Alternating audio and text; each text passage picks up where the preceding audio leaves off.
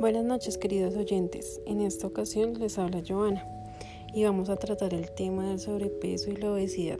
Es un tema que nos aborda a muchos de nosotros eh, ya que por cuestiones de trabajo, por cuestiones de nuestro tiempo, pues eh, tenemos una mala alimentación.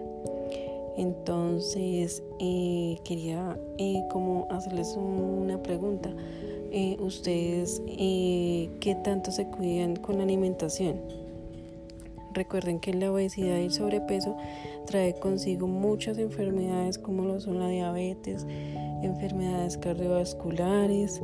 Entonces, mis queridos oyentes, en el día de hoy queremos que se cuestionen que también nos estamos cuidando y así empezar a generar hábitos saludables para nuestra salud y nuestro cuerpo.